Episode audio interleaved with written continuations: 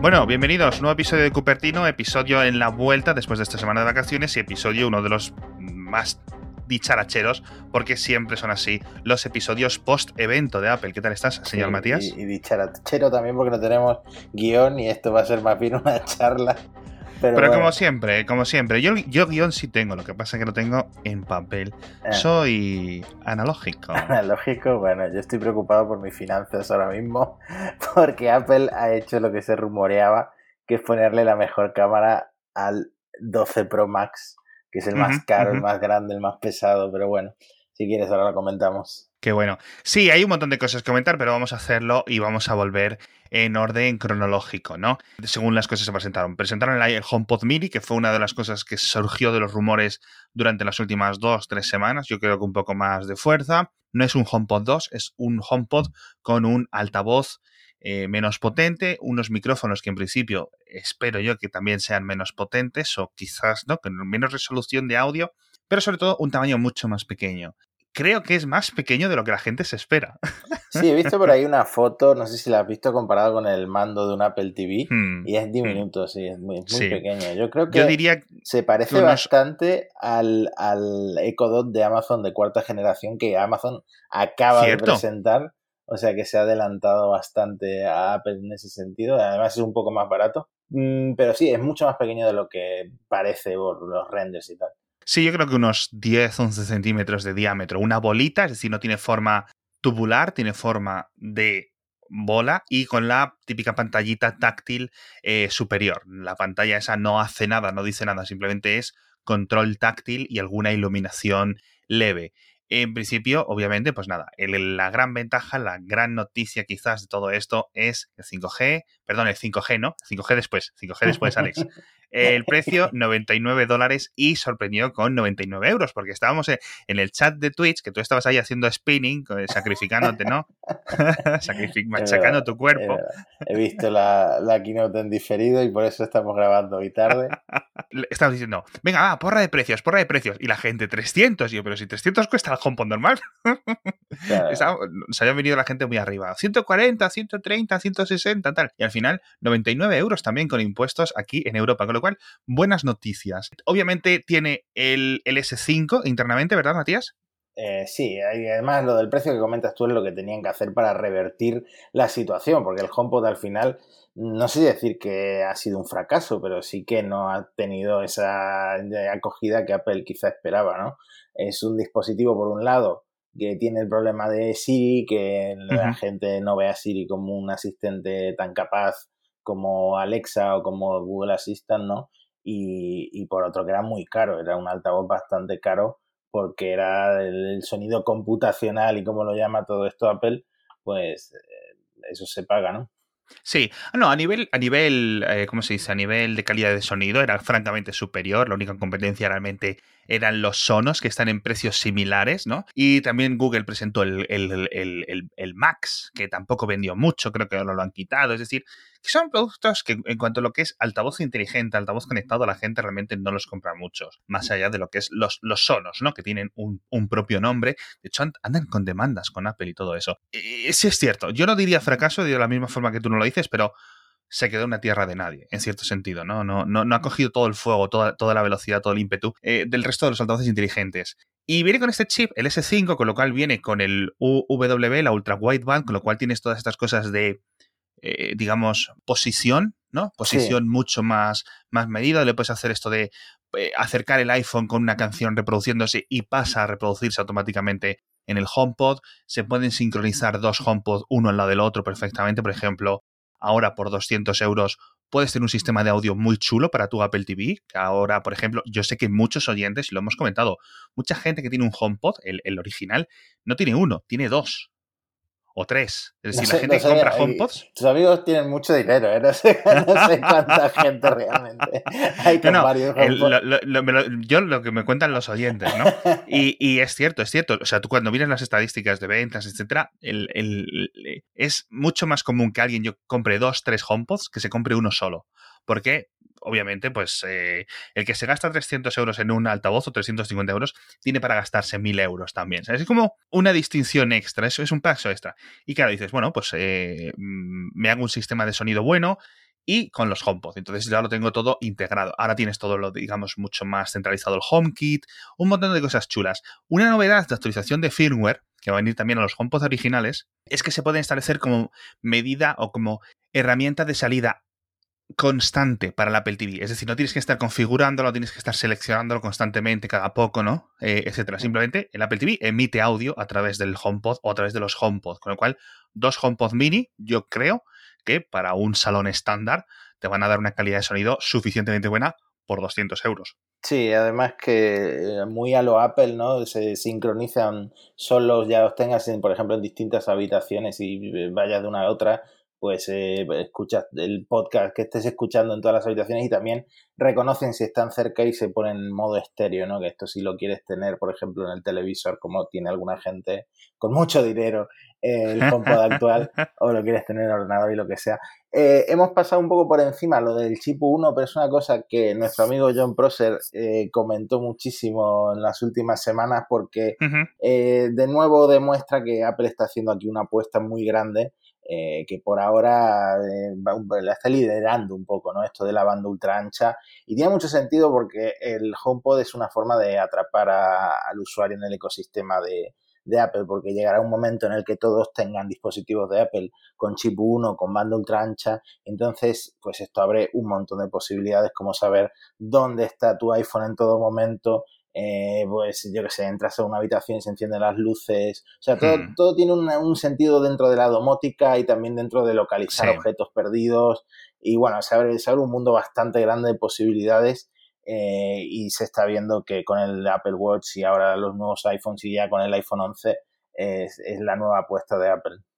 Sí, no ha habido AirTags en esta presentación, no sé si sabemos si quedará para marzo de 2021 o futuras fechas o mm. para la próxima presentación en noviembre, pero sabemos que este tipo de tecnología, este tipo de procesadores, este tipo de herramientas de control, de, de, de, de detección, van a estar muy presentes en la domótica. Hemos visto algunas partes en los clips, no sé si te has fijado, en los que la gente se acercaba a las cerraduras y eso se hace por proximidad con el V1, pero cuando estás apuntando a la cerradura, es decir, a lo mejor estás a la misma distancia, pero sin apuntar, que con el Bluetooth sí se desbloquearía, pero con el W1, perdón, el, el U1, pues esto necesitas realmente, digamos, hacer una acción más. Es algo, una técnica un poco más, un poco más segura. Es decir, ahora tienes Wi-Fi, tienes Bluetooth y tienes esto. Recordemos, esto va por separado del NFC, de todo. Es una tecnología diferente. Pero bueno, yo creo que, puede estar chulo. No sé, han comentado lo del intercom, que esto es lo típico para las familias. Oye, Pepito, que nos tenemos que ir. Y lo dicen en los, el resto de HomePods de la casa, para esta gente que tenga 6, 7 HomePods cada uno en las diferentes habitaciones de la mansión. Pero bueno, vamos a pasar a los iPhone, que yo creo que es lo que la gente quiere, quiere escuchar en esta ocasión. Y como comentaban los rumores, cuatro dispositivos. Vamos a comentar, porque ha habido un montón de rumores totalmente erróneos. A ver, sí, es que esa es la cosa. Eh, de todas estas cuentas de Twitter que hablamos, del propio John Prosser, en YouTube, etcétera, hay mucha gente que lo que está haciendo es generar ruido y eh, se va notando a medida que pasan los eventos pero luego sí que hay otras filtraciones y ocurrió en Weibo, me parece que fue el viernes eh, de la semana pasada, que apareció una filtración con todos los detalles, todos los detalles a nivel de marketing de los nuevos iPhones y eso ha acertado punto por punto lo que iban a presentar. Pero claro, ya estábamos a unos días de la keynote, entonces pues... Exacto, la gracia es que nosotros ya sepamos cómo es el iPhone 13, obviamente. A mí, ahora que me digan eh, dos días antes del evento cómo van a ser los iPhone 12, pues ya me da igual. De hecho, ya casi hasta que me molesta, porque digo, bueno, ya total que me lo cuente Tim, ¿no? Pero bueno, eh, los iremos comentando. Tengo aquí algunos apuntados, pero según vayamos eh, pasando la lista, iremos comentando, porque hay algunos que han dolido más que otros. De nuevo, estas películas que nos montamos, porque dices tú, hay ruido, coño, Cupertino es parte de ese ruido. Cuando comentamos los rumores, etcétera, nosotros les damos alas, nosotros nos montamos nuestras propias películas y en algunas ocasiones no, no llegan, ¿no? Pero bueno, iPhone 12, iPhone 12 mini, y luego hablaremos de los pros. ¿Qué te han parecido? Porque en principio las novedades, este diseño nuevo más planito, eh, pantallas OLED en todos, ya se acabó el LCD, tamaños de pantalla algo más, eh, una en el mini obviamente reducidos. ¿Qué es lo que más te ha traído? A ver, el 12 claramente yo creo que va a ser el que más se va a vender, se va a repetir la, la jugada del año pasado porque al final el 12 mini pues es un producto para gente que echa de menos esas pantallas más pequeñas, que no sé si quedará tanta gente que quiera pantallas pequeñas, sí que me imagino, en mujeres, etcétera, con manos más pequeñas, pues sí, que por una necesidad quieren volver a eso, pero además es una nostalgia que yo creo que es un poco artificial, porque al final las pantallas grandes tienen muchas ventajas, ¿no? Empezando por la, por la batería, pero bueno, también si te pones a ver un vídeo, pues cuanto más grande mejor, ¿no? Hombre, obviamente no es para ti, pero yo ya llevo tres episodios diciendo que quiero este móvil y me dices, bueno, es para gente así. y yo aquí con mala cara. Tenemos que hacer episodios en vídeos para que se me vean la cara. Pero yo creo que lo que. Sí, que perdona, no te quería interrumpir, pero tengo hmm. tantas ganas de hablar del precio. bueno, es que tampoco quiero saltar ya a los Pro, pero lo cierto es que el iPhone 12, como que deja muy en segundo plano al 12 Pro, al 12 Pro pequeño, porque tiene casi todo lo que tiene el Pro. O sea, tienes la pantalla OLED que en principio, bueno, se rumoreaba que no la iba a fabricar Samsung, que, a lo mejor hay algunas diferencias que luego con el uso se noten o no, eh, pero por lo demás es eh, un OLED eh, XDR, X no sé cuánto, como le llama Apple, ¿no? Y mm, tienes una cámara menos, pero tienes la misma, la misma batería, tienes el mismo tamaño, tienes la misma resolución. Entonces eh, se le complica la cosa al 12 Pro. El 12 Pro, siempre hablando del pequeño, ¿no? Se va a quedar para la gente que quiere el, eh, a lo mejor los materiales, el diseño o el teleobjetivo eh, y está dispuesta a pagar esa, esa diferencia. Esa es la diferencia, esa es la cámara extra, es el teleobjetivo la que falta en el 12. Es el teleobjetivo la que falta y fíjate que yo esto es una cosa que me quejé cuando salió el iPhone, el 11 creo, el XR, ¿cuál fue el primero con dos cámaras? Bueno, eh, me quejé porque, porque yo pensaba que la gente lo que más usa es el teleobjetivo, porque yo le encuentro muchos más usos, no sé, a mí me gusta hacer fotografía de, de edificios y cosas así, pero no, es que es al contrario, la gente lo que más usa es el gran angular y tiene todo sentido ese movimiento que hicieron. Y claro, aquí repiten la jugada y le quitan el, de nuevo el teleobjetivo, o sea, no se lo ponen, eh, tienes que saltar a la gama Pro. Sí, exacto. Ya hablaremos de los pros porque tienen un montón de cosas particulares, pero en principio veo que tiene pantalla ligeramente más oscura o, menos brillante que de la del 12 Pro, eh, pero la resolución, como dices tú, y la tecnología detrás de la pantalla es la misma. Tampoco tiene este control Pro RAW, que también hablaremos en el futuro o en unos minutos del tema esto, pero mantiene todo el tema del Dolby Vision para la grabación 4K, etcétera, con lo cual puede ser eh, algo, algo muy chulo. Ya veremos, veremos porque luego el Max aún va más a fondo. Pero Viene con este nuevo procesador, el A14, de la misma forma que el Mini viene con el A14. Al menos no se ha mencionado la palabra B14 en ninguna parte, que fue uno de esos rumores que comentábamos.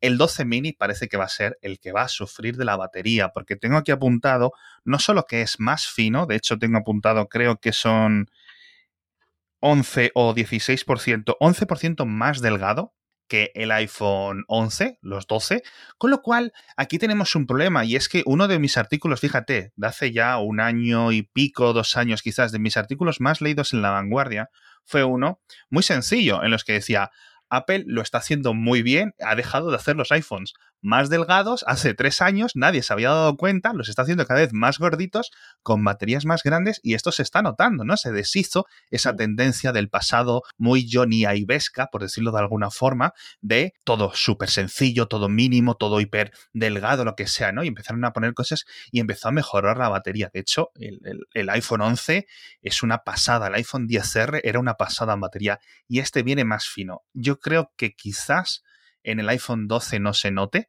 pero en el 12 mini, francamente, creo que se va a notar un descenso de batería. Vamos a esperar a tenerlo en nuestras manos y a poder probarlo, porque al final eh, puede que sea el punto débil ¿no? de este cacharro. Sí, exactamente. Es que justo lo que tú dices, del XR, el, el 11 mejoraba en ese tema de la batería que se quedaba corto en los modelos pequeños siempre. Y este yo creo que en ese sentido es un paso atrás. Pero es que eh, eh, las fotos que han sacado, el vídeo del anuncio, se ve tan pequeñito, tan cuco, que yo creo que eso en la Apple Store va a conquistar a más de uno. Eh, sí, yo creo que yo creo que va a venir muy bien.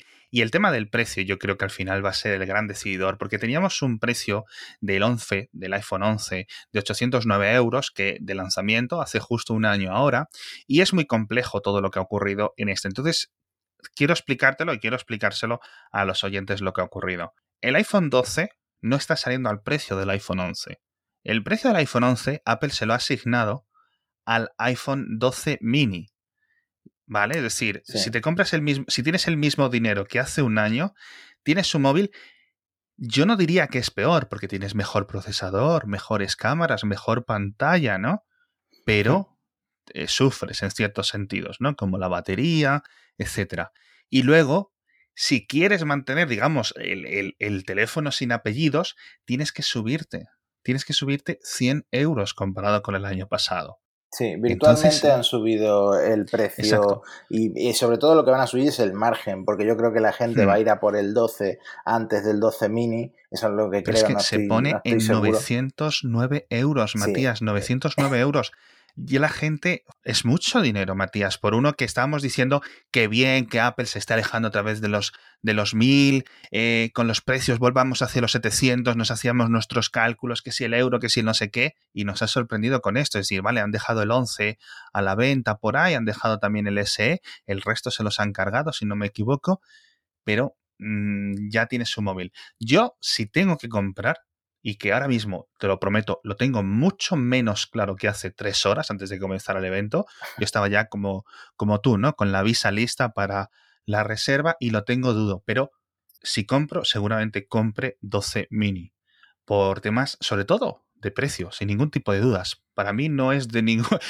Yo en Twitter tengo un montón de amigos que parece que es que les gusta dar dinero a las compañías. Yo, chico, yo mi dinero es mío, ¿no? Prefiero, prefiero quedármelo, prefiero ahorrármelo, ¿no? Pero sí es cierto que, que, para mí es el 12 mini. Obviamente estos dos modelos con 5G, recordemos, este 5G falto de fuerza. ¿Vale? aquí en Europa, porque en Estados Unidos el, creo que los Pro sí que llevan los pros, los pros, pero exacto, pero en lo que es la gama de los 12 no Pro van hmm. con el 5G idéntico en todos los países. Un 5G que va a funcionar en algunas ocasiones mejor que si tienes un móvil simplemente 4G, pero recordemos que no va a ser la panacea, no va a ser lo que van a ser los móviles 5G de 2021 me ha dado mucha rabia que hayan tenido gente de las operadoras americanas. Parecía esto las presentaciones de los primeros iPhone, donde pintaban mucho las operadoras. Esto me ha dado unos flashbacks así, rollo Vietnam, muy, muy tristes. Obviamente esto les va a arreglar el año a las operadoras estadounidenses y de un montón de países que Apple llegue con el 5G. Entonces, claro, no, no, me estoy quejando de que los chips 5G de los iPhone primeros no tengan el 5G mejor, porque al final Apple está en una situación, y creo que estás de acuerdo, Matías, de que si no los mete, nos quejamos, porque no mete 5G, ¿no? Es que hasta hmm. Apple, no sé qué, no sé cuánto, ¿no? Como con el 4G, que tardó un par de años extra en meterlos. Pero si lo mete antes de tiempo, no están las antenas, no están las licencias, no están las frecuencias compradas, vendidas, es un poco un jaleo, ¿no? Y al final han hecho un poco de tirar por la calle del medio. ¿Quieres pasar a los pros? Podemos pasar a los pros, sí, porque bueno, no, hemos comentado, que también lo podemos comentar con los pros, eh, lo de la cubierta que han hecho con Corning, el Ceramic Shield, oh, con un sustrato cerámico. Dicen que cuatro veces más resistente a caídas. Normalmente, según evolucionan los Gorilla Glass, eh, cuanto más resistente a caídas, luego le quitas un poco de resistencia a arañazos, ¿no? Entonces habría que ver cómo queda en ese sentido, pero bueno, este Ceramic Shield lo tienen los cuatro nuevos iPhones.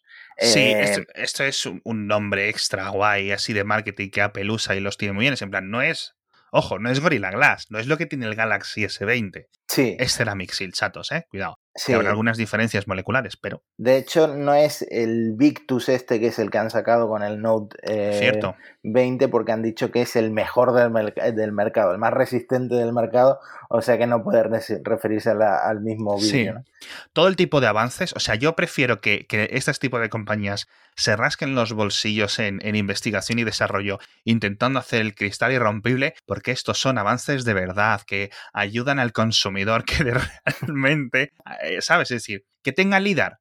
El 99% de la gente que se compra un iPhone con LIDAR no lo va a usar en la vida. Ahora, un cristal que se rompa realmente, como dicen ellos, cuatro veces menos, Ojo, eso ya es un avance. Yo siempre recomiendo el cristalcito templado, ¿no? Para los rayajos, pero bueno, sobre todo hmm. porque ya comentamos hace dos episodios, ¿no? Lo caros que son arreglar este tipo de pantallas. Entonces yo me curaría en salud. Salís de la tienda con su iPhone y con su cristalcito templado y yo creo que no os vais a arrepentir porque todos podemos tener un error. Entonces, los 12 Pro, ¿qué les pasa? Los 12 Pro, pues me, ha gustado muchísimo. me ha gustado muchísimo. ha salido más convencido. El, diseño, el, azul ese me parece precioso con el borde de acero inoxidable eh, plano, digamos, como los iPad Pro, como veníamos comentando desde hace muchísimo tiempo. Y, si me recuerda mucho al iPhone 5, el 5S, que yo creo que sigue siendo uno de mis diseños favoritos de Apple. Queda muy bien con esa triple cámara que ya me gustó el año pasado, así que nada, el diseño a la gente mm, todavía no le gusta que no hayan quitado el notch. Sí que lo han cambiado un poquito, no sé si lo han reducido por los lados o ha cambiado la curvatura, pero sí que sí que es un poco diferente. Prácticamente idéntico, el factor de forma es un poco más alargado que el del año pasado, pero las pantallas al reducir bordes son bastante más grandes. O sea, de 5,8 pasa a 6,1 pulgadas el pequeño. Y eh, no lo quiero decir de memoria porque yo no tengo memoria, pero me parece que eran de 6,5. Exacto, a 6,7. A, 6,7 pulgadas. No es algo que se note realmente. Es decir, si tú los tienes uno al lado del otro, lo notas. Dices, ostras, el 12 es más grande o los 12 Pro son más grandes. Pero realmente no es algo que vaya a ofrecer. No me he parado a mirar cifras de peso, ¿vale? Pero bueno, eh, yo creo que van a seguir, sobre todo el Pro Max, en esos 200 largos, 200 muy largos, que para mí se me hace... Es una cosa que te acostumbras en tres días, pero sí es cierto que, que que tienes que realmente querer ese teléfono, ¿no? Y por primera vez tenemos un Pro, o bueno, es que tampoco es que tengamos muchos años de, comparación eh, histórica, pero el Pro Max va a tener mejores cámaras que el Pro. A ver, esto, esto ya, ya ha pasado, pasó con la doble lente en el 6 eh, Plus. De nuevo, yo hablando de memoria soy un desastre, pero bueno, en alguno, eh, o en el 6 o en el 7 Plus pasó que tenía una segunda lente grande y el pequeño no.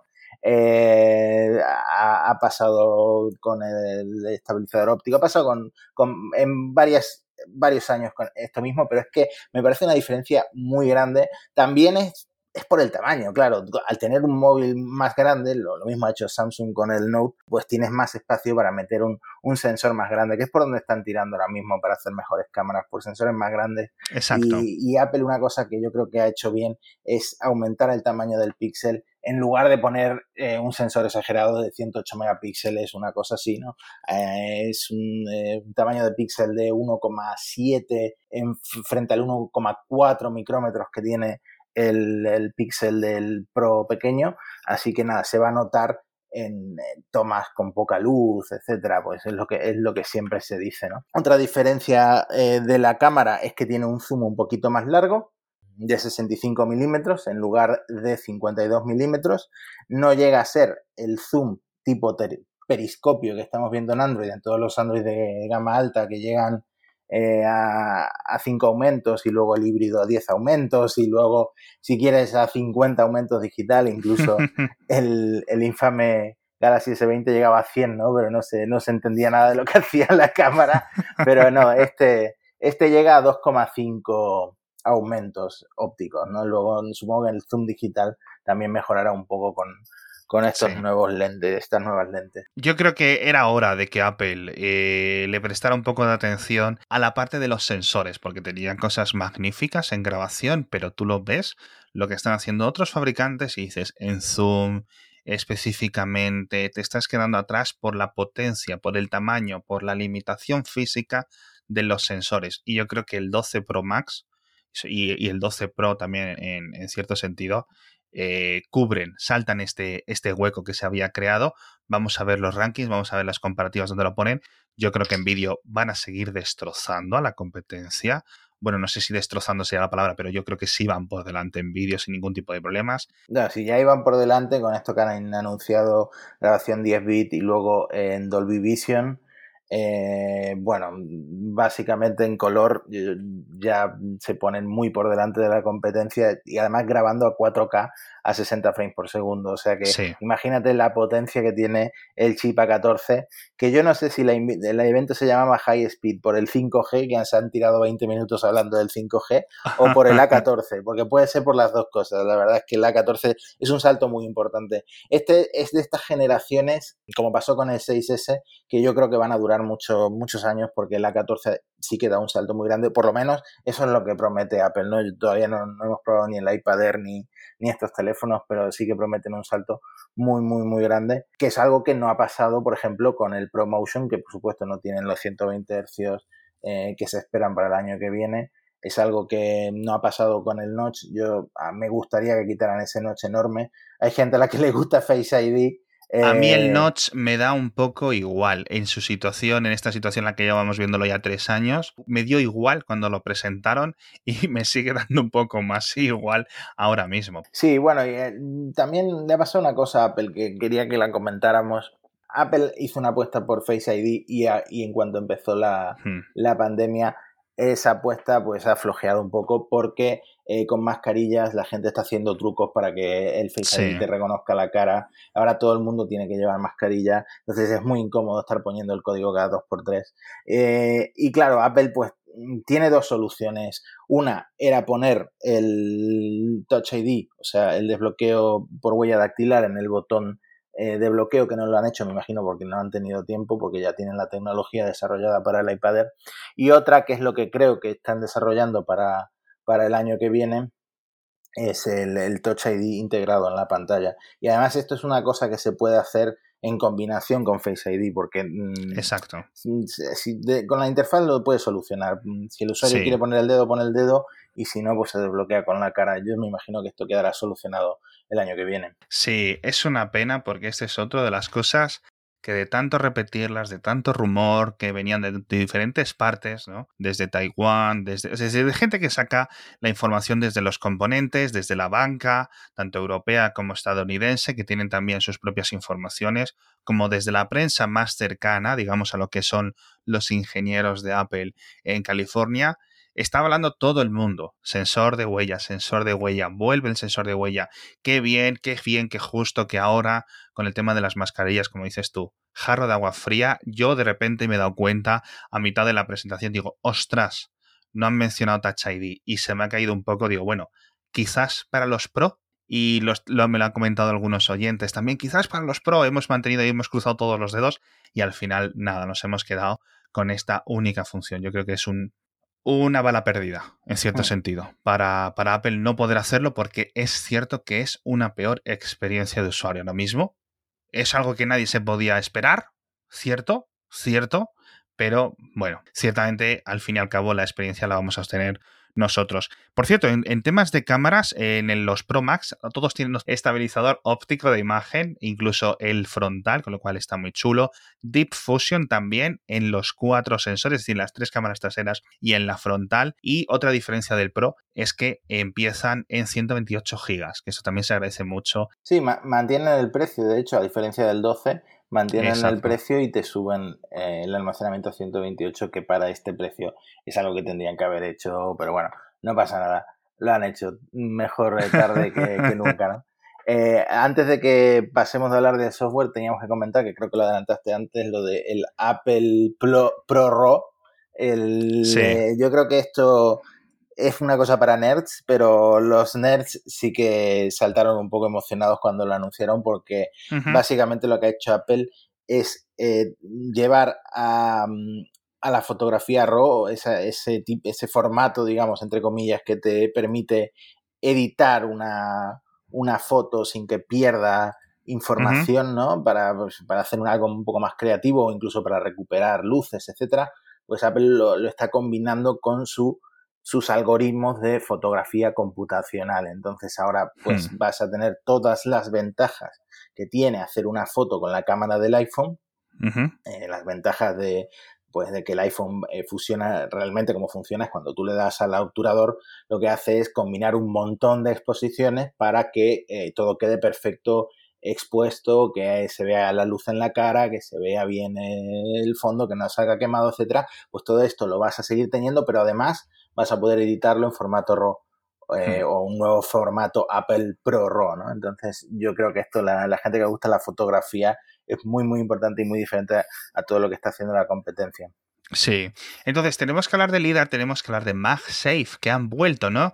Como decía el tráiler del episodio 9 de Star Wars de alguna forma Palpatine ha vuelto, ¿no? Pues el de, de alguna forma MagSafe ha vuelto y con forma de Air Power además, así que curioso. Pero vamos a hacer un momento para el patrocinador, que Matías ya sabes que tenemos un muy buen patrocinador esta semana, como siempre yo creo, ¿no? Tenemos muy buenos patrocinadores, eso sí, es algo bueno, es una buena suerte que tenemos. Es el Banco Sabadell, que tiene un podcast que se parece mucho a Kernel de entrevistas a expertos, pero presentado por un presentador mucho más experto que un servidor, que se llama Tony Garrido, y unos académicos, unos expertos, unos eh, gente muy culta y, y, líderes de sus mercados que van a ese podcast y en 15 minutos hablan de tecnología o hablan de economía o hablan de tecnología y sociedad. A lo mejor mañana en este podcast, que por cierto se llama el podcast de Banco Sabadell, o sacan un análisis del iPhone 12 Pro, porque es que ya me espero cualquier cosa, porque es un podcast fantástico. Entonces, suscribíos, echadle un vistazo. De hecho, los episodios están casi en vídeo. Y con este rollo de episodios de 12, 15 minutos, podéis ver, os suscribís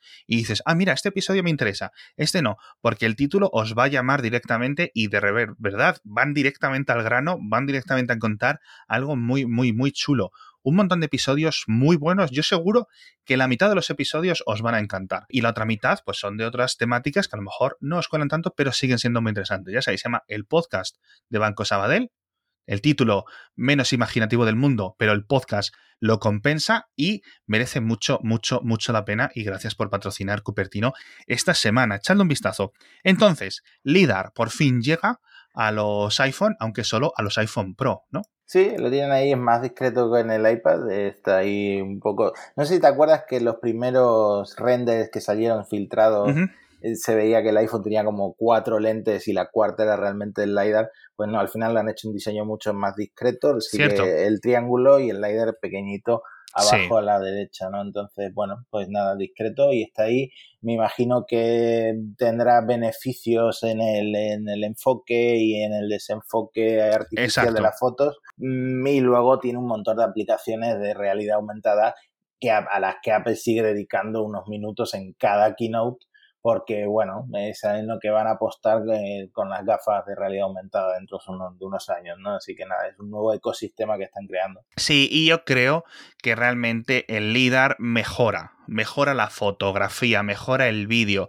Las cosas que obviamente cada iPhone de, de, cada año es mejor que el anterior, pero hay fotos que estábamos en el Twitch y a mí se me ha abierto la boca y digo, ostras tú, vaya vídeo, vaya calidad, vaya todo unas cosas a nivel nocturno de, la muerte que dices tú, con unas contrastes, con unas luces de neones que dices tú, madre mía, esto se lo dicen a alguien hace 10 años y, y directamente no se lo cree, ¿no?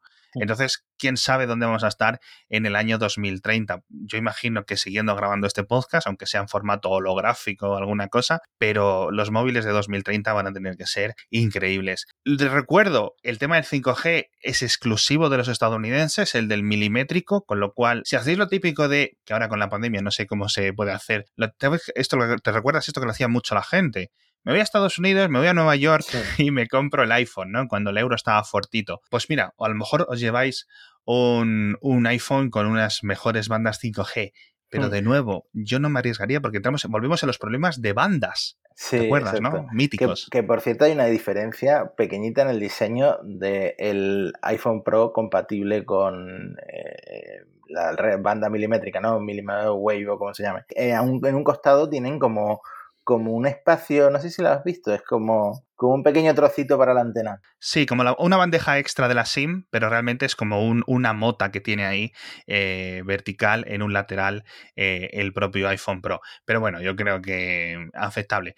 Eh, se han centrado mucho en las antenas. a mí me ha dado flashbacks ver las cámaras estas anométricas o nano o amno no sé cuántos, estas cámaras que utilizan para medir las frecuencias y medir la potencia electromagnética de las y probar sus chips, porque no las volvían, no las sacaban desde el iPhone 4 y todo ese rollo, ¿no? de las antenas. Y al volver este diseño de que es el propio cadena exterior la que, la que hace de antena, Bueno, vamos a ver cómo, cómo funciona la cosa. Esperemos que obviamente no haya ningún tipo de problemas. Pero de nuevo, estamos en los inicios del 5G, el tema de las bandas es complicado, es bastante estandarizado, pero de nuevo, estos móviles tienen el soporte para las bandas que tienen y a lo mejor México va por una parte, Argentina va por otra, España va por otra, Estados Unidos va por otro, Japón va por otro. Y en el futuro sí, se estandarizarán, vendrán los móviles con soporte para 30 bandas distintas, pero de momento, precaución, amigo, amigo conductor. Pero bueno, tenemos que hablar, Matías, de una cosa que no viene, de una cosa que ha faltado. Ah, ya sé. Y me da mucha pena, me da mucha pena. Fíjate, ha habido varias cosas en la presentación que, me han, de verdad, me ha, dado pena. No me he puesto a llorar, ya soy un, niño mayor, pero, pero sí que es cierto que me ha dado pena. El hecho de la confirmación de que no viene con el cargador, y yo dije, bueno, ok. Y luego han dicho, el cable es Lightning a USB-C. Sí, esto, esto lo cambia todo. Eso lo cambia esto lo cambia todo otra vez. Sí, eso lo... no, pero hablando en serio, no hay tanta gente con cargadores USB-C. La gente, mucha gente va a tener que comprarse lo que es el adaptador de corriente. Exacto. Matías, tú vives de analizar, entre otras cosas, de analizar móviles. Yo, bueno, sí. ¿Cuántos cargadores de USB-C tienes en tu casa, Matías? no te creas que tanto porque he tenido que devolver casi todos los Por eso, que van quiero decir, si la gente que está... O sea, los cargadores tienen una gracia que es que desaparecen, pero también se multiplican, ¿vale? Es como los pitufos. Nadie sabe muy bien dónde están, saben que están ahí. Entonces, o tienes muchos o no tienes ninguno. Y USB-C, a pesar de que lleva en otros terminales, en las tabletas, incluso en el iPhone 11 un tiempo, la gente no tiene. Porque estábamos asumiendo, bueno, es que todo el mundo tiene, ¿no? Tengo docenas de cargadores USB-A. Tengo paneles USB-A en las... Coño, hoy mismo me he comprado una regleta, Matías, que viene con cuatro puertos USB-A. Sí, hoy mismo, la tengo aquí delante. Sí, que descansa en paz la gente que puso enchufes con USB-A en, sus casas. Yo mismo tengo eso. Rip, rip yo. Rip yo. Es increíble. Y, se solucionaba, Matías, poniendo un cable tradicional de Lightning a USB-A. Ya está. Hagamos que Apple hubiera hecho de este año el año de la transición. Se lo hubiéramos perdonado todos. Hmm. Porque eso es cierto, todo el mundo tenemos mil enchufes, hay que salvar el planeta, hay que salvar a las tortugas, hay que hacer un montón de cosas, pero el salto tan radical no puede ser así, yo creo que lo han hecho mal y a mí me da igual, porque yo ya sé que lo tiene. Ya he ido y se lo he contado a mi mujer. Y mi mujer ya está informada, porque está como tú. Ya está con, en cuanto presenten, eh, hablaremos de las fechas, pero seguramente quiera este 12 Pro Max con esas cámaras, no sé cuántos, ¿no? Entiendo que la única gente que tiene el cargador de Apple de 18 vatios, me parece que era, es la gente que compró el iPhone 11 el efectivamente. Año pasado, que no se va a comprar este teléfono. Bueno, algunos sí. ¿eh? Esa es la posición de mi mujer y fíjate que he estado hablando con ella y ha sido muy curioso la respuesta que me ha dado. Me dice, ¿sabes por qué no utilizo yo ese cargador? Dice, porque lo pongo en el enchufe y ya me bloquea. Es decir, eh, prefiero tener un cargador de, varios USB-A, de estos típicos que vienen con dos puertos o con cuatro puertos, para poder cargar el iPad, para poder cargar eh, la cámara, para poder cargar el iPhone, etcétera, ¿no? Los cargadores Qi que ella tiene por ahí, inalámbricos, etcétera. Y entonces ese enchufe que, que viene con USB-C en el iPhone 11, dice, lo tengo en un cajón por ahí tirado porque no me vale para nada. Es decir, prefiero tener USB-A y es cierto que hay que dar un salto a USB-C, pero yo creo que si hay que dar el salto, hay que dar otro cargador. Al menos esto. Porque va a ocurrir, va a ocurrir que Pepita Mac Johnson de Ohio va a ir, le van a regalar el iPhone estas navidades, va a llegar mm. a su casa, lo va a abrir. ¡Ay, qué gracias, Santa Claus! Mi nuevo iPhone 12. Toma, ¿lo vas a cargar a dónde? ¿Al Starbucks? No, al Starbucks tampoco porque tienen puertos USB-A. Es que... Y, cuidado que a lo mejor el iPhone no da el salto USB-C nunca ayer estuve, me invitaron a entrevistar a Mark Gurman en el podcast de Apelianos y Gurman está convencido de que en 2022 el iPhone lo sacan sin puerto. Y claro, hoy han presentado la solución para el iPhone sin puerto que es el, ecosistema de cargadores MagSafe, esta marca que han recuperado de los antiguos eh, MacBooks, ¿no? Que tanta gente echa de menos, del MagSafe, eso de que pasabas con la pierna y lo desconectabas y no tirabas el portátil al suelo.